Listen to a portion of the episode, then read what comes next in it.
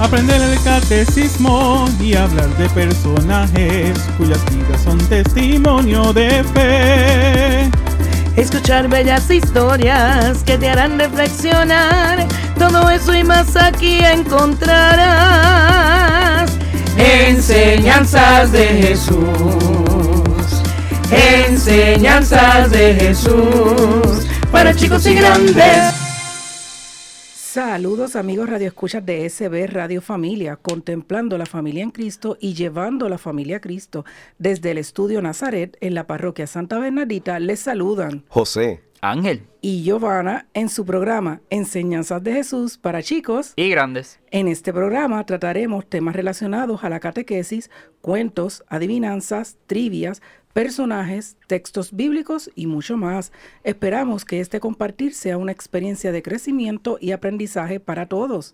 Saludos chicos. Saludos. hola. Ho- hoy tenemos como que una baja bien grande.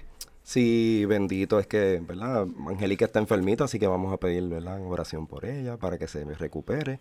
Y Bernie, pues tenía unos compromisos que, que por la cual no podía asistir. Y también yo estoy medio enfermito, pero estamos aquí sacando lo mejor que se puede. Oh, entonces, este Ángel, y si quieren escucharnos, Bueno, nos están escuchando a través de www.sbradiofamilia.org. Pero si desean volver a escucharnos o compartir el programa, pueden hacerlo a través de la aplicación de Google Play y muy pronto a, tra- a través del App Store bajo SB Radio Familia. También nos puedes buscar este, en Spotify, iTunes y SoundCloud bajo SB Radio Familia. Oh, bueno. Eh, ¿Y de qué vamos a hablar hoy, José? ¿Cuál va a ser nuestro tema hoy? Bueno, como estamos celebrando ya esa última semana del año, eh, donde el domingo pasado se celebró la Sagrada Familia, se la vamos a dedicar a ella misma, a la familia. A la familia. Vamos a ver aquí qué piensa, cuál es la doctrina social de la iglesia sobre la familia. La familia eh, eh, tiene, ¿verdad?, un sentido amplio. Es una realidad social presente en todas las sociedades conocidas, aunque en modalidades y formas distintas. Y yo creo que hoy en día más todavía la diversidad que tenemos de familia, ¿verdad? Y cómo la familia está, es, un, es la base y está siendo atacada. Este, siempre la familia giró alrededor de la alianza entre varón y mujer y la comunidad de vida entre padres e hijos. Existe una gran variedad de valores, usos, costumbres, normas y leyes que la configuran, no solo como un grupo social característico, sino como una institución social fundamental, porque eso es lo que es la familia, una institución. La iglesia, en sus enseñanzas sobre la familia, parte del conocimiento que posee por la revelación sobre el hombre y la familia, a los que une los hallazgos de la razón sobre la naturaleza y las exigencias éticas relativas a la vida familiar. En estrecha unión con la familia está la educación de los hijos. De igual manera, el futuro de la sociedad depende de lo que sean la familia y la educación. ¿Verdad, José? Sí, es que este, la familia es la unidad básica, por decirlo así, de la sociedad. Así que preservarla, cuidarla y, y poderla pues, este, proteger eh, es bien importante para que las personas cuando van formándose y creciendo dentro de una familia entiendan eh, el rol tan importante dentro de una sociedad que tiene eh, la familia como tal.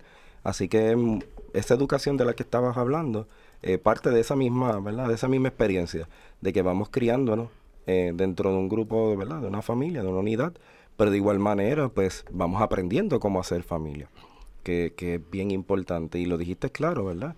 La familia parte, existen diversidades, pero parte de esa unión de un hombre y de una, y de una mujer. Claro, que hoy en día eso ha sido como que am, un poco tergiversado, tal vez este, malinterpretado, y, y tenemos que, que retomarlo porque la familia eh, siempre sufre dificultades y eso pasa así en todo el mundo. Eh, No, y a- nadie es perfecto. Nadie es perfecto, entonces, y la convivencia íntima que hay en una familia también es difícil, porque son seres, ¿verdad?, que son distintos y, y, en- y hay ahí una naturaleza que, que crea un poco de conflicto muchas veces, pero tenemos también un, como que un debate entre lo que es la familia tradicional y lo que hoy en día nosotros consideramos, ¿verdad? O muchas personas quieren considerar como familia, porque existen otras formas. Pero la doctrina social de la iglesia siempre nos está diciendo que, que es una trampa el pensar que eh, como que poner un versus entre la familia tradicional y lo que pensamos ahora, que es la familia. Así que la doctrina social de la iglesia lo que trata entonces es ahora el término verdadera familia, para, para evitar eso de decir familia tradicional o las familias de hoy y todo esto, para decir que la familia se, se forma desde lo que es el legítimo matrimonio. Entonces, cuando dices verdadera familia, lo que quizás te estás refiriendo es lo que idealmente eh, queremos destacar. Exacto, o, lo que bíblicamente este, vimos desde un principio, según verdad, lo, lo que determinó la doctrina social de la iglesia. La familia es expresión primera y fundamental de la naturaleza social del hombre. En el matrimonio y la familia se constituyen un conjunto de relaciones interpersonales relación conyugal, paternidad, maternidad, filiación, fraternidad, mediante las cuales toda persona humana queda introducida a la familia humana y así en la familia de Dios, que es la iglesia. Que es lo que tú decías ahorita un poco, de que la familia es la cédula de la sociedad, pues también de la iglesia. Así que la familia es objeto de ciencias como la antropología, la sociología y las ciencias jurídicas, para citar unas pocas, ¿verdad? este, pero la familia es ante todo una realidad humana en serias implicaciones éticas para el desarrollo humano y para el bien común de la sociedad. Sí, la, y, que la formación de esta familia va a surgir por el matrimonio mismo de esas dos personas que se están eh, jurando, ¿verdad? El amor este para toda la vida. Eh, donde podríamos entonces definir, si decimos que la familia es la célula de una sociedad, pues el matrimonio viene siendo ese núcleo dentro, ¿verdad? Dentro de lo que es la, la, familia, siendo esa la célula. Y comparando, me encanta esa comparación así de ciencia, ¿verdad? claro. Y, y, y, es como tú dices, o sea, el matrimonio y la familia, este, que está fundada sobre ese matrimonio, no son invención humana, corresponden a los planes del creador desde el principio. Desde Génesis lo estamos viendo. Claro. A partir del, del, Génesis, ¿verdad? De, ese libro que, nos explica cómo se dio un poco, ¿verdad? La, la, creación, eh, para que nosotros podamos entenderlo, porque realmente nuestra mente no tiene esa capacidad. Este, desde ese principio está explícito allí que Dios lo que quería en la formación del, del, ser humano. Eh, como núcleo de, una familia era el matrimonio. Era el matrimonio. y, y, y, entonces ahí es que instituye la familia y los bendice este, diciendo que, que crecieran y se multiplicaran. Es decir, que para eso es que Dios crea. Y por eso entonces nosotros nos vamos a enfocar en lo que es la verdadera familia. ¿Verdad? Ya no estamos hablando de familia tradicional. Este, el hombre se supone que deja a su padre y a su madre y se une a su mujer y son los dos una sola carne. Expresan la grandeza del matrimonio y sus propiedades esenciales, la unidad y la indisolubilidad. Jesús se refiere a ellas como, este, como cuando explica la indisolubilidad difícil del matrimonio y remite al principio, diciendo, estos son los planes del Creador. O sea que eh, Jesús mismo eh, afirma y reafirma diciendo, para esto fueron creados, cuando lo está diciendo en Mateo 19, los versículos del 4 al 6. Eh, en otros muchos lugares de la Sagrada Escritura se aduce directa o indirectamente al matrimonio y a la familia, a su significado y a sus exigencias éticas. Por ejemplo, San Pablo llega a comparar la unión entre los esposos a lo que existe entre Cristo y la iglesia. Siendo la iglesia nosotros. Exacto nosotros como cuerpo místico. Eh, en las enseñanzas de la iglesia se este, explica que define la verdadera institución matrimonial y familiar. De modo breve, pero muy claro, el magisterio enseña que según el designio de Dios, el matrimonio es el fundamento de la comunidad más amplia que es la familia, ya que la institución misma del matrimonio y el amor conyugal están ordenados a la procreación y educación de la prole, en la que se encuentran su coronación. Pues es que está, está bien clarito, desde el Génesis y el Magisterio, ¿verdad? También lo está dejando bien claro. Y cuando decimos crecer y multiplicar, tampoco es que nos guillemos, ¿verdad?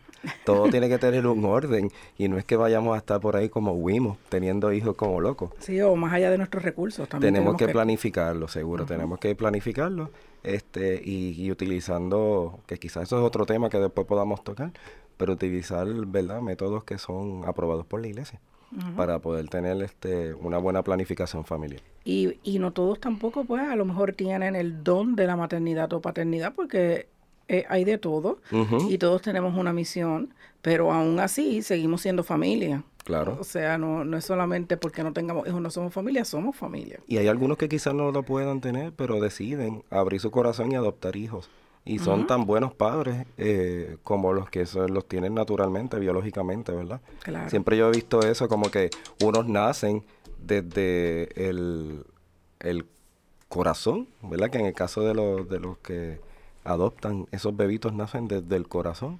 este, y, y, que les brindan un amor, ¿verdad? Tan genuino como el que es biológico. Claro.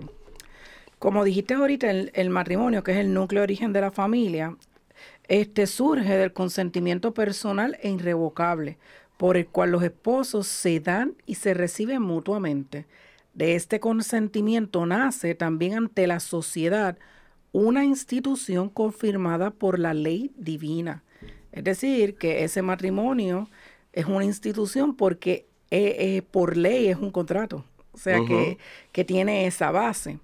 De aquí que puede afirmarse que la familia es la sociedad natural donde el hombre y la mujer son llamados al don de sí en el amor y en el don de la vida. La familia es por ello una comunidad de personas para las cuales el modo propio de existir y vivir juntos es la comunión. Mira la comunión. Qué hermoso, ¿verdad? Coinonía. Coinonía. Eh, estamos en esa. Eh, y entonces, el, el término este de las uniones libres. Ah, eh, ¿Cómo, ¿Cómo podríamos tratar un poco eso dentro de lo que la iglesia habla de la familia? Bueno, las uniones libres o también parejas de hecho, ¿verdad? No corresponden al plan de Dios sobre el amor humano y son contrarias a la dignidad personal que exige considerar al cónyuge como una persona a quien se debe un amor total, fiel y exclusivo hasta la muerte y abierto a la transmisión de la vida. El verdadero amor supera mucho la mera inclinación erótica que cultivada de modo egoísta se desvanece rápida y lamentablemente. En las parejas de hecho no hay dos personas que se aman generosamente con una mutua y total donación de sí mismos. Por el contrario, con suma frecuencia el cónyuge es visto como un simple sujeto de intercambio y la unión como algo muy provisional si son cristianos, se privan además de la gracia del sacramento y dan lugar a un grave escándalo. Es que si tú eres cristiano y no tienes un motivo de por qué no hacerlo, pues, porque te eh, evitas tener esas, esas bendiciones? Busca, habla con, con ese sacerdote, con alguien allegado de la iglesia, y para que hagas, ¿verdad? Que, que ese matrimonio, esa unión que tú tienes se pueda volver un matrimonio sacramental, eh, para que puedas tener a Dios como parte de tu relación. Eso es bien importante. Es bien importante porque como dicen, este, pues estamos nosotros pues un poco egoístas. Este. Bueno, pero Yaneli, ¿estás ready? ¿Verdad? Vamos, aquí tenemos una pequeña adivinanza. Es una red sin medida, cuyos nudos no se ven y duran toda la vida. De esa red de pescar, unos quieren salir y otros quieren entrar. ¿Qué es eso? Espérate, vuelve, repite que no entendí. Ay, no lo entendiste. es una red sin medida, cuyos nudos no se ven y duran toda la vida. De esa red de pescar, unos quieren salir y otros quieren entrar. La respuesta la ofreceremos en este segmento aquí en su programa Enseñanzas de Jesús para chicos y grandes. Ya volvemos. Librería Católica La Pequeña Flor. Un pequeño lugar lleno de paz. No dejes de pasar por su librería y ver los diferentes artículos y productos religiosos que tenemos para tu crecimiento espiritual. Estamos ubicados en los terrenos de la parroquia Santa Bernardita, de martes a viernes de 11 de la mañana a 7 de la noche y los domingos después de cada misa. Para más información, 787-750-7880 o nos puedes buscar en nuestra página de Facebook La Pequeña Flor SB. ¡Te esperamos!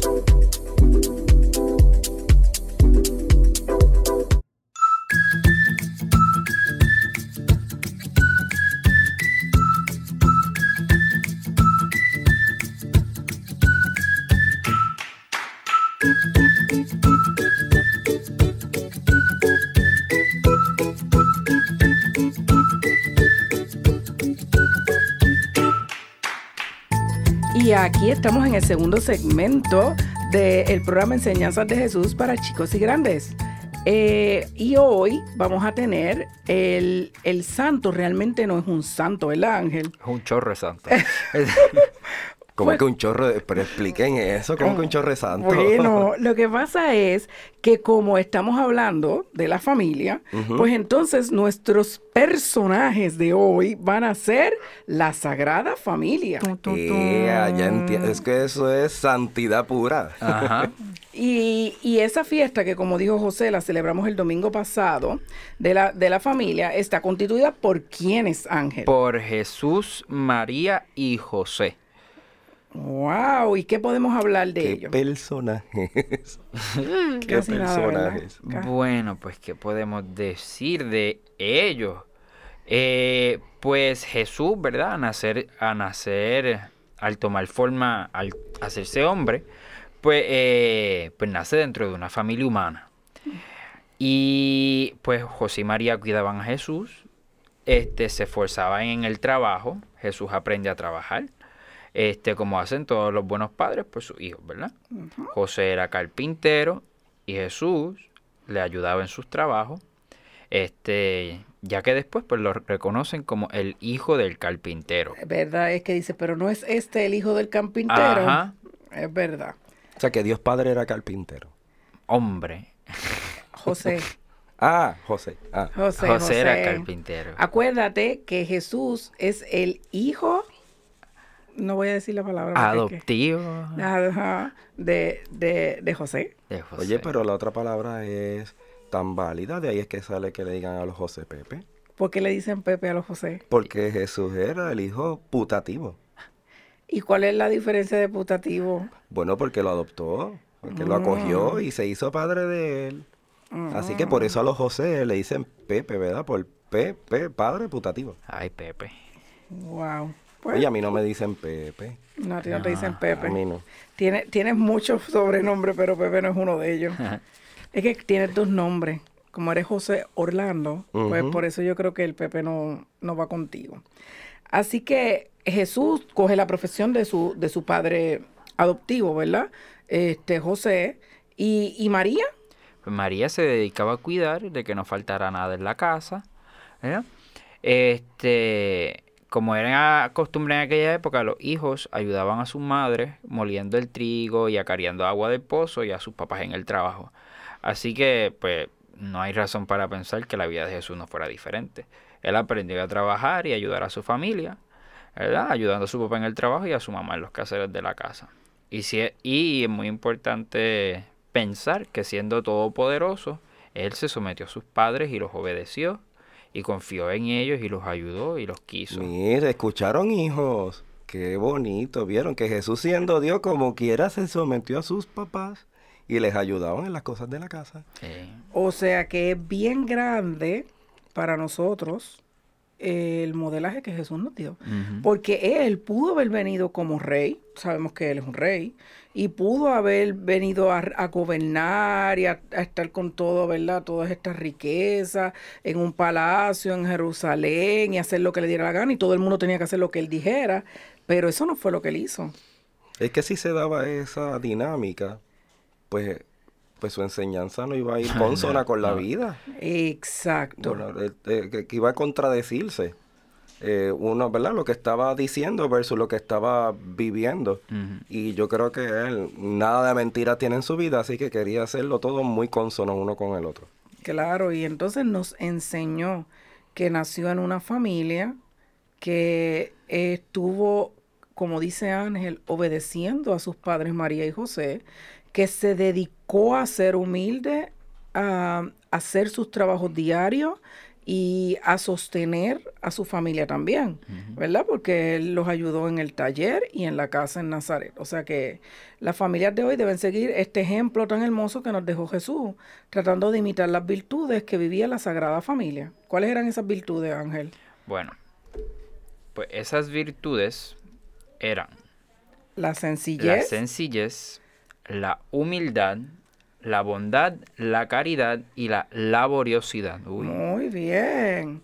Así que la familia debe ser una escuela de virtudes. O sea, si nosotros queremos que, que la sociedad cambie, como estábamos hablando en el segmento previo, al ser la familia, el- ese, ¿verdad? Es, esa célula de, de la sociedad, nosotros debemos entonces, dentro de ese núcleo de la familia, enseñar las virtudes que nosotros queremos enseñar a los demás, perdón la redundancia, ¿verdad?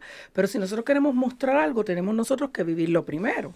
Así que en el lugar donde crecen los hijos, donde se forman los cimientos de su personalidad para el resto de su vida y donde se aprende a ser un buen cristiano, es en la familia. Es en esa familia donde se formará la personalidad, la inteligencia y la voluntad del niño.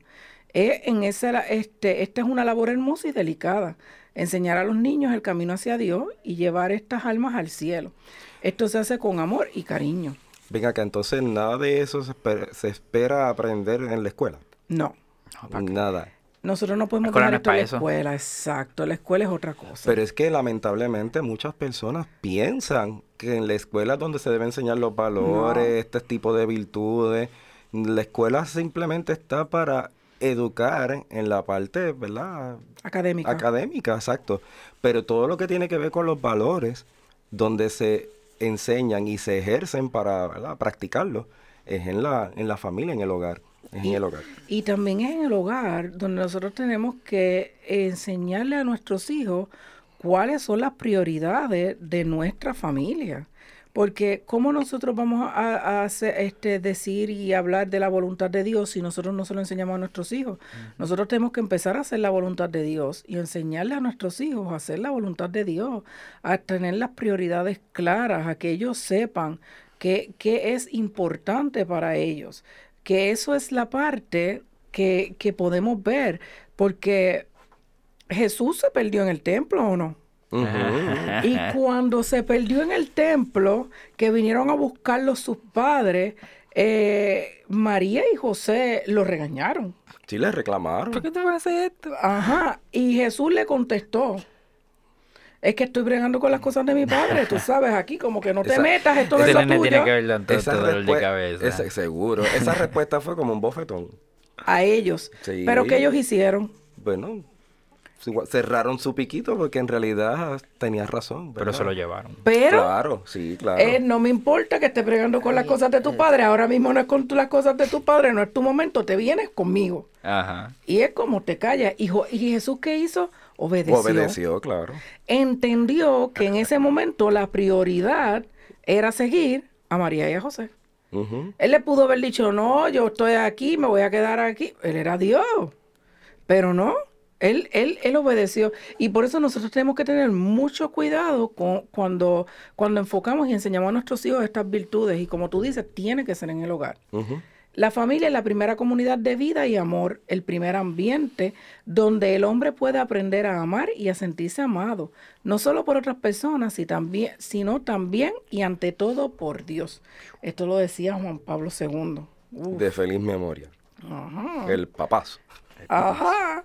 El Papa Juan Pablo II en su carta a la familia nos dice que es necesario que los esposos orienten desde el principio su corazón y sus pensamientos hacia Dios para que su paternidad y maternidad encuentre en Él la fuerza para renovarse continuamente en el amor. Es bien difícil que un árbol de manzana dé piña. Bien difícil. Así que uno como papá, eh, no puedo pretender que mis hijos sepan y vivan un poco de Dios si yo no hago nada por ello tampoco con mi vida. Así que como papá yo tengo que tratar de vivir esa, esa experiencia de alguna forma para que entonces yo pueda ayudarles a ellos a también vivir la experiencia de Dios. Eh, ¿Y por qué digo esto? Porque realmente cuando nosotros estamos en la catequesis podemos apreciar o, ver la distinción bien marcada de familias que tú notas que asisten y viven en la iglesia, en la iglesia, versus los que vienen a la catequesis como, como si fuera una escuela, para poder cumplir con esta parte, con esta parte de la catequesis, ¿verdad? De, de, que hay que hacer los sacramentos. Y entonces, pues lamentablemente, estos chicos vienen como que con su mente en blanco en términos de, todo lo que tenga que ver con lo relativo a Dios. Están, eh, ¿verdad?, ajenos a, todo. Y, y los culpas no es de los niños. La culpa acá, si es que podríamos echarle culpa a algo, ¿verdad? Vamos a decir que quizás que sea esta ignorancia. Son más bien de los papás. Los niños a veces no saben ni siquiera rezarle el Padre Nuestro. Cuando, cuando son, ¿verdad? Ya grandecitos que, que tú esperarías. Y, y más, eso de grandecitos, y a los 12 y 3 años más o menos, ya uno ve que hay algunos que lo rezan muy bien, sin ningún problema, pues a los 7, 8, 9 años yo esperaría que lo pudieran rezar de igual manera. Este, cuando estamos dentro del templo vemos que, que no pueden hacer ningún tipo de, reverencia, de, genuflexión, o verdad, ya sea frente a la capilla, ya sea frente al altar, que son detalles que quizá los desconocen, pero si los desconocen es porque no vienen no, no asisten a la iglesia. Y es una parte que para mí, por ejemplo, pues me preocupa, porque es verdad, dentro de la catequesis podemos tratarlo, pero ¿cuánto tiempo nosotros nos reunimos? Una, hora, hora y media, semanalmente hablando. Eso, es muy poco, exacto. Me, me acuerda, yo, cuando yo no llevaba tanto tiempo de catequista, este, yo tenía un grupo un poco pintoresco. Mis grupos han sido bastante pintorescos siempre. este, yo he tenido de todo tipo de personajes. Este muchachito lo que aspiraba en la vida era a ser un gángster. Él quería ser mafioso. Lo recuerdo. ¿Te acuerdas de él? Un nene muy bueno, tú lo veías y todo.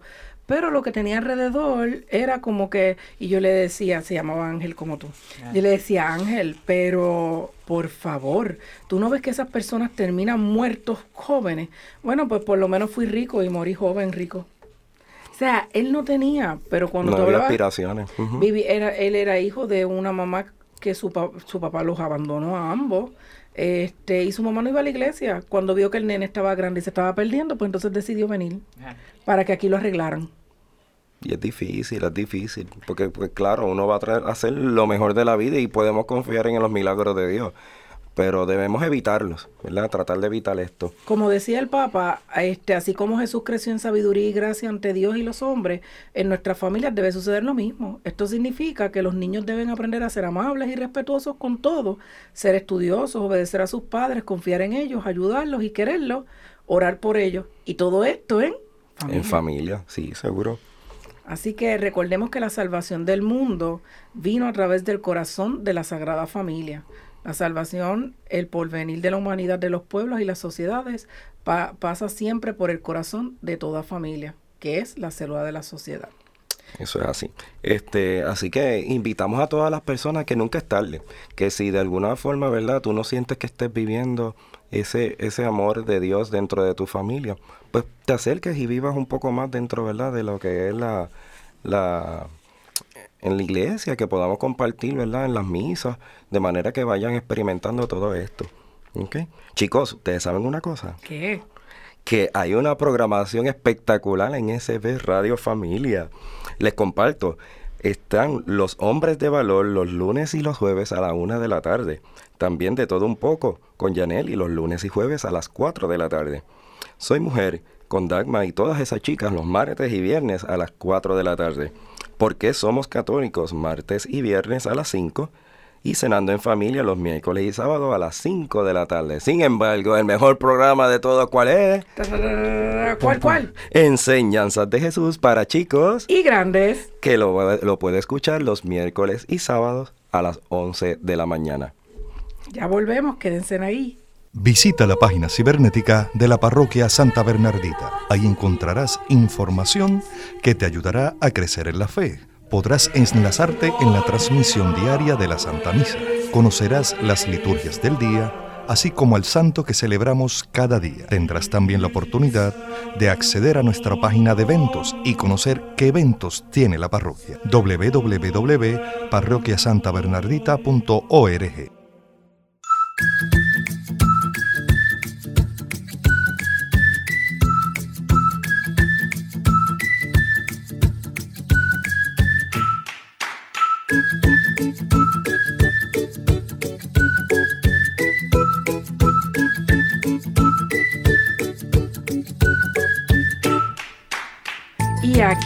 estamos en el tercer segmento de eh, su programa Enseñanzas de Jesús para chicos y grandes. Y aquí vamos a hablar nuestro tema de catequesis, que hoy vamos a hablar de, para variar, ¿verdad chicos? ¿Qué nos enseña la Sagrada Familia? Mm, hablamos de la sagrada de las personas y ahora vamos a hablar de sus enseñanzas. De sus enseñanzas.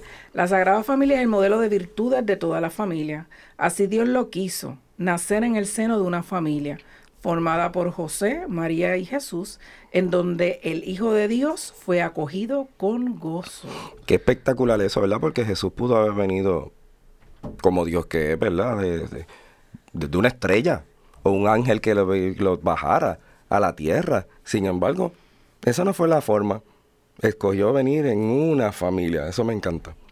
Que es bien importante el destaque de la familia por Dios. Y ahora Ángel nos va a leer eh, un pedazo del Evangelio de San Lucas en el capítulo 2. Ok.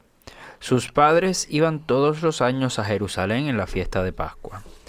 Cuando el niño cumplió 12 años, subieron como de costumbre, y acabada la fiesta, María y José regresaron, pero Jesús permaneció en Jerusalén sin que ellos se dieran cuenta. Creyendo que estaba en la caravana, caminaron todo un día y después comenzaron a buscarlo entre los parientes y conocidos. Como no lo encontraron, volvieron a Jerusalén en busca de él. Al tercer día lo hallaron en el templo, en medio de los doctores de la ley, escuchándolos y haciéndoles preguntas. Y todos los que lo oían estaban asombrados de su inteligencia y sus respuestas. Al verlo, sus padres quedaron maravillados, y su madre le dijo, Hijo mío, ¿por qué nos haces esto? Piensa que tu padre y yo te buscábamos angustiados. Jesús le contestó, ¿por qué me buscaban? ¿No sabían que yo debo ocuparme de los asuntos de mi padre? Ellos no entendieron lo que les decía. Él regresó con sus padres a Nazaret y vivía sujeto a ellos. Su madre conversaba estas cosas en su corazón. Jesús iba creciendo en sabiduría, en estatura y en gracia delante de Dios y de los hombres. Palabra del Señor. Gloria a ti, Señor Jesús. Wow. Lo- yo quería comentarles algo que yo siempre he pensado. Eh, nosotros, José y yo somos papás, ¿verdad? Somos padres de tres chicos. A, a nosotros nadie nos dio nunca un manual de instrucciones, ni nos dijo cómo establecer ni criar los niños. Ni ellos vienen con unas instrucciones. Tampoco- Mi mira que chequea hasta dentro de las nalguitas. Y nunca las vi. Tampoco este, nos dijeron cómo establecer una familia. Eh, esto es algo que nosotros, ¿verdad? Poco a poco, con nosotros somos cristianos, católicos, así que sí somos, ¿verdad? Dóciles a la voz de Dios, a veces rebeldes, pero tratamos de ir encaminados. Pero yo siempre he pensado cuán difícil fue para María y para José el establecer la familia, porque empezaron de manera accidentada. El niño llegó antes de que se casaran. Empezamos por ahí. Eh, María dijo que sí porque él- ella confiaba plenamente en Dios eh, y siempre hizo la voluntad de Dios y un gran modelo que tenemos en María. Y, Jo- y José se convenció en el camino. Y José no, no la repudió en silencio, pero pues después también fue dócil. Claro, la por eso se Dios. convenció luego. Pero al principio no. No, la repudió en silencio. Y ahí empezamos con que, wow, es que misión. Después que se van, tienen que ir a un destierro, tienen que ir al desierto, preñar, nacen un pesebre porque no había posada para estar cómodo. O sea, su vida no fue fácil. ¿Y cómo debe sentirse criar a Dios? Porque Gente, eso debe ser Bueno, con eso nada más. grande. Miren ahora cuando nosotros escuchamos eso. De primera instancia lo que me dan ganas de decirle, mira, le doy dos o tres Jáltalo a galletas. galleta, que lo sé. ¿Cómo que al tercer día tú no apareces y vienes a decirme que estás haciendo las cosas de tu padre dentro a galleta? Seguro que sí. O sea, la realidad es que debe ser un reto constante para María. Y, y aún poniéndolo, ella dice, su madre conservaba estas cosas en su corazón. Ella tiene que estar reflexionando y pensando. En lo que me he imagino que no se la- arrepintió, pero dijo, Dios santo, ¿Qué pero porque yo dije que me sí. yo dije- Yo imagino que su oración debe decir, yo dije que sí, tú me vas a dar la fortaleza. Yo dije que sí, tú, tú me vas a dar el entendimiento. Yo dije que sí. Sí, porque Wow, eh, debe ser difícil. Y Máxime, ella sabía lo que de él venía. O sea, debe ser bien difícil. cuando presentaron a Jesús en el templo, se lo dijeron que tu corazón iba a ser traspasado, ¿verdad? Con espadas. Así que ella no sabía lo que iba, pero sabía que no le iba a pasar bien. Ajá. porque ya ella le habían dicho eso. Pero mira, cuando nosotros vemos este, este, este pasaje bíblico, vemos algo que, que llama la atención. Ellos, di- ellos dicen, María y José este, iban todos los años a Jerusalén y este año van con Jesús. Es decir, que ellos obedecían su ley. E- y eso le estaban enseñando a Jesús, que él era judío y tenía que ir al templo. Ellos con la tradición son muy fieles. Con las tradiciones son muy fieles. Así que este eh, tenemos aquí dos personas que serían conservadores, chapados a la antigua, como que tú sabes, ellos hacen lo que tenían que hacer. Eh, y ellos valoran las tradiciones de su pueblo. Y nosotros, si queremos que nuestros hijos valoren las tradiciones de, nuestros de, de nuestro pueblo y de nuestra cultura, tenemos que enseñárselo en la casa. Esto no es la escuela, esto es la casa. Así que por ahí pertenecemos a una familia, tenemos una identidad, una historia y unas costumbres que debemos ir eh, enraizando en nuestra vida familiar. Así que eso es bien importante. Ujú. Segundo, segundo, ¿cómo se les pudo perder Jesús a María y a José? ¿Ustedes no han pensado en eso? Mira, yo no les culpo porque yo puedo ver que en los hijos a uno también se le pueden ir en un, en un mall. ¿Cuántos nenes no se le van de al lado en un mall que esté lleno? Yo me le fui No. una vez a mi madre. Pues mira. eh, y pregúntate cuántas veces José se nos ha perdido a nosotros en una actividad familiar. La primera vez estaba en pre-kinder y por poco, yo creo que ese día convulsamos, ¿verdad? Sí. Fue horrible y no aparecía. La y no actividad era la aparecía. escuela. Ay, Dios santo. Y él estaba en la primera fila allí sentado viendo todo. Pero como no se veía, era tan chiquito. Ujú. Así, Así que, que, que, que en ese sentido, no los culpo. Era, era muy razonable. De mi cuenta en que cuando yo era pequeño, para poder estar seguro dónde andaba, me, me, me amarraban un globo de helio, con helio, al brazo. Para que no importa, me escondía dentro de los racks hasta dentro de la ropa. Y para poder saber dónde estaba, pues, pues aparecía el globo. ¿verdad? Y ahí me podían identificar. Así que, como niño siempre hay travesura. Y Jesús tiene que haber sido también un, un chico travieso, vivaracho. Así que no me, me extrañaría que quisiera de sus maldaditas. claro, y, y sea como sea, esto denota que María y José confiaban en Jesús porque lo estaban dejando, que él libremente ya tenía 12 años, pues Sí, grandecito. por la caravana, de que no se viera que es que María era una, como diría mi hija, una overprotected mom, que yo soy sobreprotectora, y está ahí pendiente al hijo todo el tiempo, sino que le quería dar un poco de, de libertad en ese punto. Y ese fue el templo. Y él se, él se quedó. él se quedó, su libertad fue quedarse. Este, y, y la otra cosa, por, no, no hemos pensado por qué María le dice, hijo mío, ¿por qué nos has hecho esto? Piensa que tu padre y yo te buscábamos angustiados. ¡Wow! Le está reclamando. le está reclamando y le, y le está diciendo, le está dejando saber, criarte no es fácil, estamos tratando de hacerlo mejor, ¿por qué tú me haces esto? ¿Cuántas veces no le decimos eso a nuestros hijos, José? Ay, bendito sea el Señor. Entonces, es que prácticamente eso es a diario. Tra- tra- tratando de hacerles entender, ¿verdad? Que es un proceso que no es fácil. Y de que, este, y de que entiendan, de que entiendan de algún aspecto u otro, ¿verdad? Con lo que es parte. Claro, y, y, el, y es el, el temor, el miedo a perderlo. A que, mira, nosotros como padres y, y ustedes que nos escuchan y son padres saben que es real. Muchas veces tenemos temor a que no estemos haciendo las cosas bien, a que nosotros no estemos yendo por el camino correcto, a que, pues, como dirían vulgarmente, hayamos metido la pata, porque eso es parte de. Así que es una eh, eh, es un reproche que, que María le hace a Jesús que es válido para que Jesús se dé cuenta lo difícil que es también ser padres, pero que ellos lo acogieron con mucho amor y mucho cariño. Así que no tienen que estar haciendo esto. Y, y esto, la familia de Nazaret, aquella escogi- este, escogida por Dios mismo para que nazca su hijo, no se libró de las dificultades, angustias, carencias y dolores que todas familias experimentan. Y eso es lo que aparece en la Biblia. Sabrá Dios que otras cositas y detalles para decir. Porque desde los tradición. 12 años hasta los 30 no tenemos conocimiento de la vida de Jesús como tal. En ese periodo de tiempo, que es mucho, ahí sabrá Dios cuántas cosas habrán pasado. De ahí solamente, solamente de ese periodo sabemos, José, que vivía sujeto a ellos. Porque el el Evangelio lo dice, es decir, que Jesús se sometió completamente a ellos. Esa etapa de rebeldía le duró más que los 12 años, ¿verdad que sí? que esa etapa también viene por, por ahí, que eh, eh, eh, es parte de...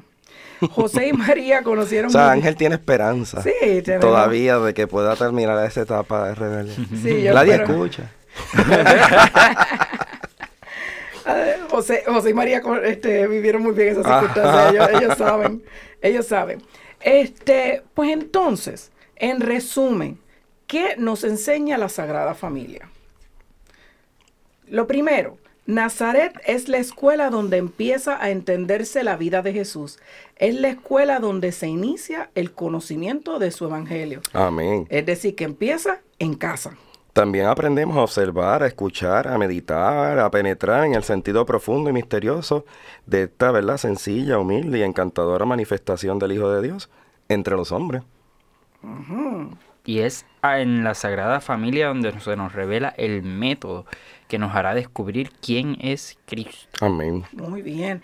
Gracias a la Sagrada Familia comprendemos la importancia que tiene el ambiente que rodeó su vida durante su estación entre nosotros y lo necesario que es el conocimiento de los lugares, los tiempos, las costumbres, el lenguaje, las prácticas religiosas, en una palabra, de todo aquello de lo que Jesús se sirvió para revelarse al mundo. También aquí en esta escuela comprendemos la necesidad de una disciplina espiritual si queremos seguir las enseñanzas del Evangelio y ser verdaderos discípulos de Cristo. Su primera lección es el silencio, el recogimiento y la interioridad, enseñándonos a estar siempre dispuestos a escuchar las buenas inspiraciones y la doctrina de los verdaderos maestros. La Sagrada Familia nos enseña la necesidad y el valor de una conveniente formación del estudio, de la meditación, de una vida interior intensa, de la oración personal que solo Dios ve.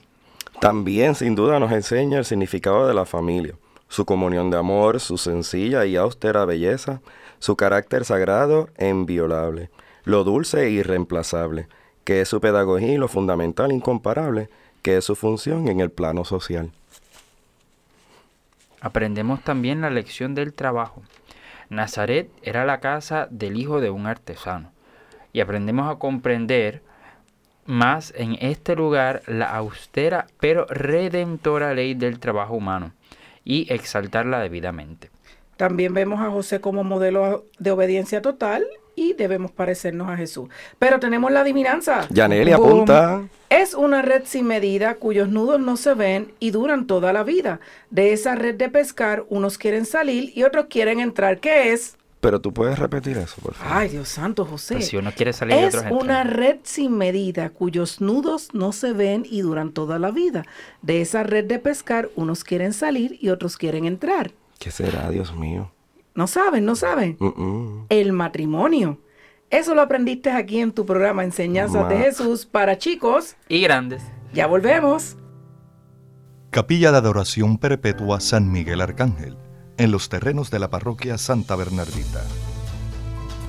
El Santo Evangelio de Mateo 28:20 nos dice, Por mi parte, yo estaré con ustedes todos los días hasta el fin del mundo.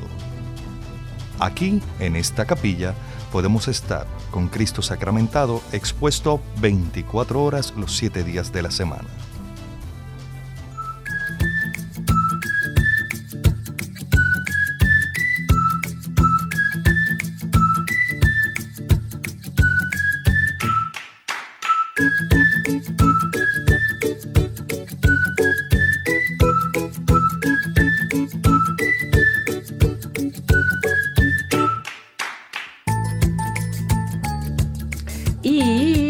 Deseas ser amigo de SB Radio Familia y te nace ayudar en continuar con esta gran misión, con tu donativo podremos seguir ofreciendo programación sana, amena y de calidad para toda la familia.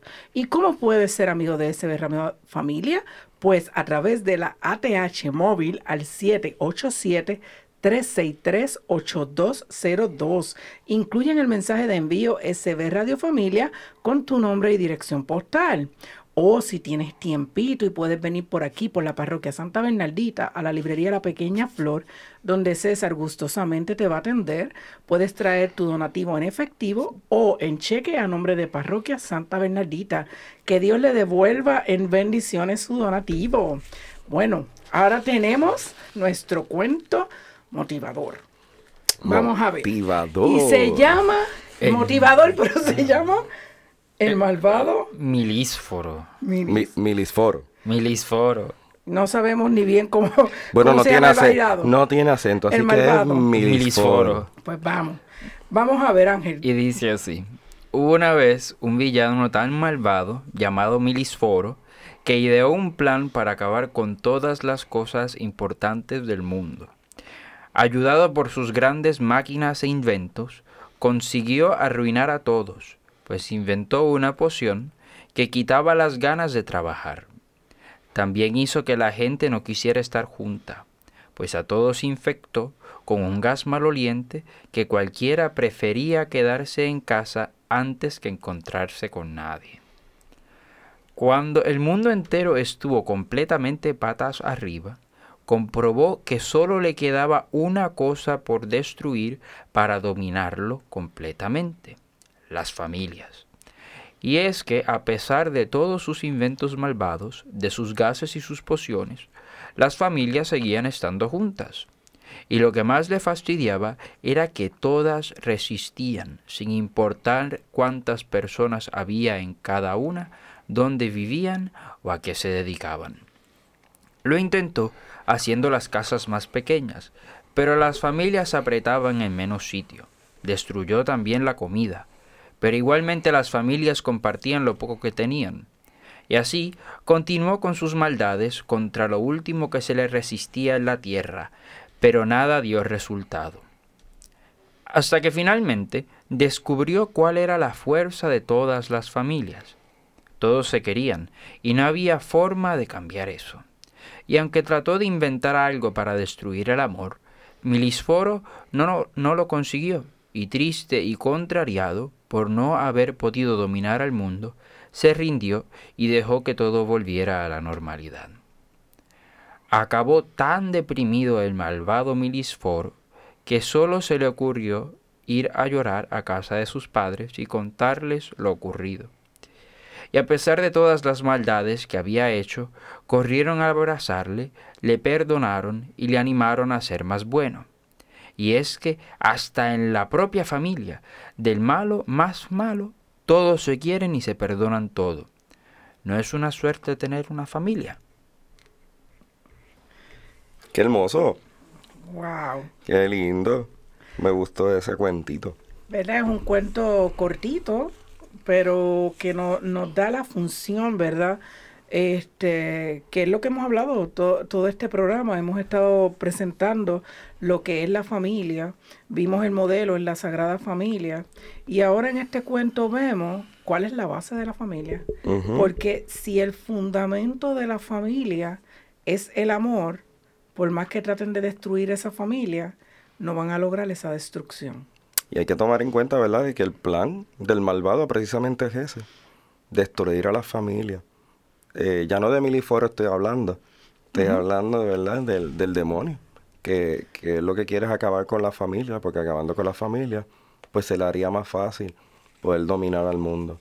Este, así que hay que tratar de fomentar ese amor familiar y de vivirlo bien conscientemente para que este, no le demos cabida al mismo. Yo quiero destacar algo aquí que me llamó la atención del principio, del principio del cuento. De momento yo dije, espera acá, pero ven acá, este malvado la verdad que está bien andado por ahí, eso está haciendo sus maldades. Inventó una poción que quitaba las ganas de trabajar. Ven acá, eso, eso tú no crees que hay un par de gente por ahí que se está tomando esa poción. Porque la realidad es que, la realidad es que hay un par de gente que no quiere trabajar. Y el gas ese tan maleoliente también. Yo estoy preocupado de que, el malvado, de que el malvado meliforo ese no esté haciendo sus maldades de verdad por ahí. Bueno, eso es algo jocoso, ¿verdad? Para, sacar. No, no, y, y, y qué bueno que llama la atención porque es verdad.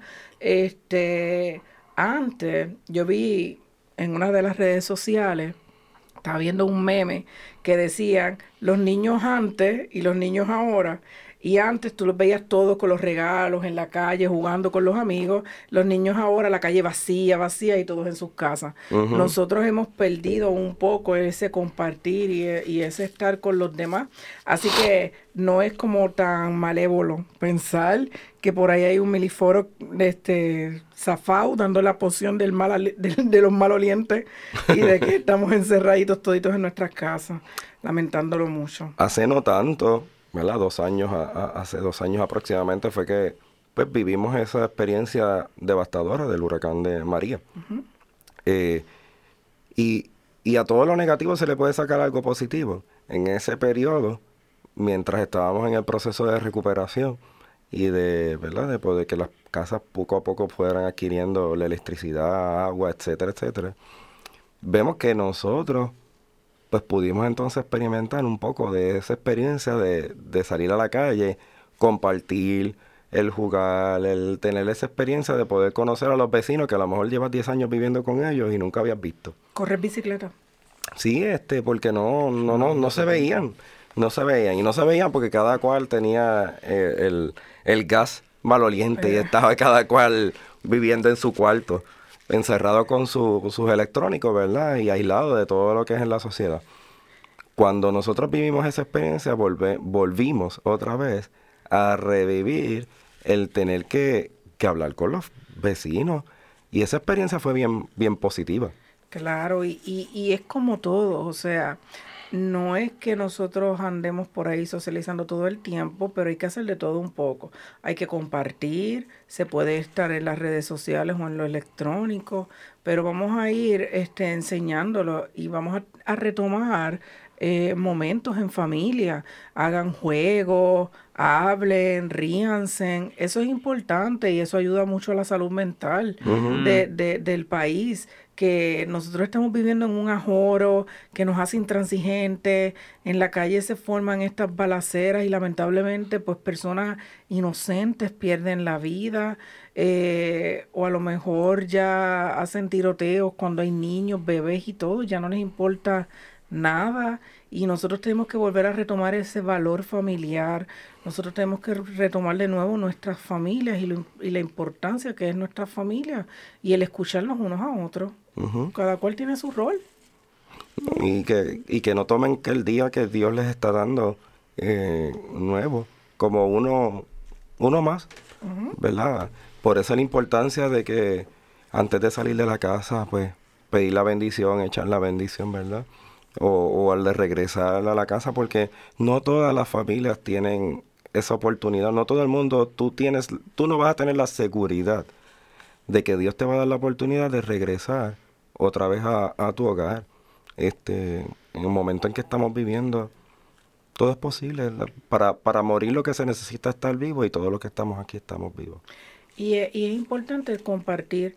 Hace unos días atrás estábamos nosotros, ¿verdad? Nosotros estábamos compartiendo con este, los papás de José, también estaba la hermana, su esposo y su, y, su sobrina, y, y, el ver la interacción entre ellos y ver los nenes que ya están grandes, ellas tienen dos nenas, nosotros tenemos tres, ellos cinco estaban relajando y estaban haciéndose preguntas para que adivinaran uno de otro, es muy bueno porque crea una relación entre familias, los fortalece y se van conociendo y lo mucho que relajaron y aún así aquellos que a lo mejor no se sentían tan bien, ¿verdad? Como, como, como este, los más mayores que estaban cansados, que pues tienen unos issues de salud, por lo menos tuvieron un tiempo en el que olvidaron eso y pudieron reír y pudieron compartir y pudieron hablar y también le contaron anécdotas a, a los más chiquitos de lo que ellos vivieron y, de sus vidas. O sea, que fue una interacción que es muy buena y debemos empezar a fomentar eso en nuestras familias. Así que hay que aprovechar estos días, ¿verdad? Que, que es, todavía estamos en este tiempo de Navidad. Este, feliz año nuevo a cada uno, ¿verdad? Y que este año sea de, grandes bendiciones y que este nuevo año 2020, ¿verdad? 2020, podamos entonces rescatar ese valor de poder vivir en familia, momentos eh, de compartir para que se pueda experimentar el amor que se tiene dentro de la, de la familia. Que, que podamos separar, ¿verdad? Un poco ese tiempo para, para hacer crecer esa, esas virtudes, esos valores, ese amor familiar. Eh, y poder este, conocernos hasta un poquito más dentro de eso compartir. Y que, y que vean que eh, mientras más fuertes son los lazos que nosotros vivamos en nuestra familia, más difícil se le va a hacer al enemigo destruirla. Eh, crear una familia ya lo vimos con la de Nazaret. No, no es que sea fácil, pero no es imposible. Nosotros debemos empezar a, fortalecer lazos, tenemos que recurrir a, a, la oración, tenemos que este, sacar el tiempo para nosotros, aunque sea para estar uno al lado del otro, no estar escuchándonos, para lo que sea, pero le, le, pedimos, ábranse en este 2020, eh, vivan una vida familiar diferente, saquen el tiempo para sus familiares también. Amén, que así sea así. Es hermoso. Así que este esta experiencia, ¿verdad? De la Sagrada Familia y de que de este modelaje que ellos nos han presentado, pues tomémoslos en cuenta y que esta noche, cuando usted vaya a la cama, pues pueda sacar ese momentito, momentito, ¿verdad? Para poder reflexionar en el rol que aportó cada uno de los miembros de la Sagrada Familia, para que usted se pueda identificar con cada uno de ellos eh, y sacar esas características que quizás yo necesite imitar para poder aportar mejor a mi familia. Y ahora vamos a hacer justamente la oración por la familia.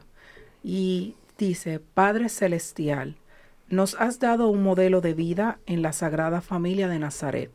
Ayúdanos, Padre amado, a hacer de nuestra familia otro Nazaret, donde reine el amor, la paz y la alegría, que sea profundamente contemplativa, intensamente eucarística y vibrante con alegría. Ayúdanos a permanecer unidos por la oración en familia, en los momentos de gozo y de dolor. Enséñanos a ver a Jesucristo en los miembros de nuestra familia, especialmente en los momentos de angustia. Haz que el corazón de Jesús, Eucaristía, haga nuestros corazones mansos y humildes como el suyo, y ayúdanos a sobrellevar las obligaciones familiares de una manera santa. Haz que nos amemos más y más unos a otros cada día, como Dios nos ama a cada uno de nosotros, y a perdonarnos mutuamente nuestras faltas, como tú perdonas nuestros pecados. Ayúdanos, oh Padre amado, a recibir todo lo que nos das y a dar todo lo que quieres recibir con una gran sonrisa. Inmaculado Corazón de María, causa de nuestra alegría, ruega por nosotros. Santos ángeles de la guarda, permanezcan a nuestro lado, guíennos y protéjanos. Amén. Amén. Agradecemos, ¿verdad?, su patrocinio con este su programa de enseñanzas de Jesús para chicos y grandes. Y le deseamos un nuevo año de muchas bendiciones, de la presencia de Dios, del amor de Dios, para que viva en el corazón de cada uno de ustedes y que sea el centro de cada uno de los hogares de Puerto Rico y de todo el mundo. Que Dios y la Santísima Virgen les bendiga siempre. Hasta la próxima. Hasta la próxima. Feliz año nuevo.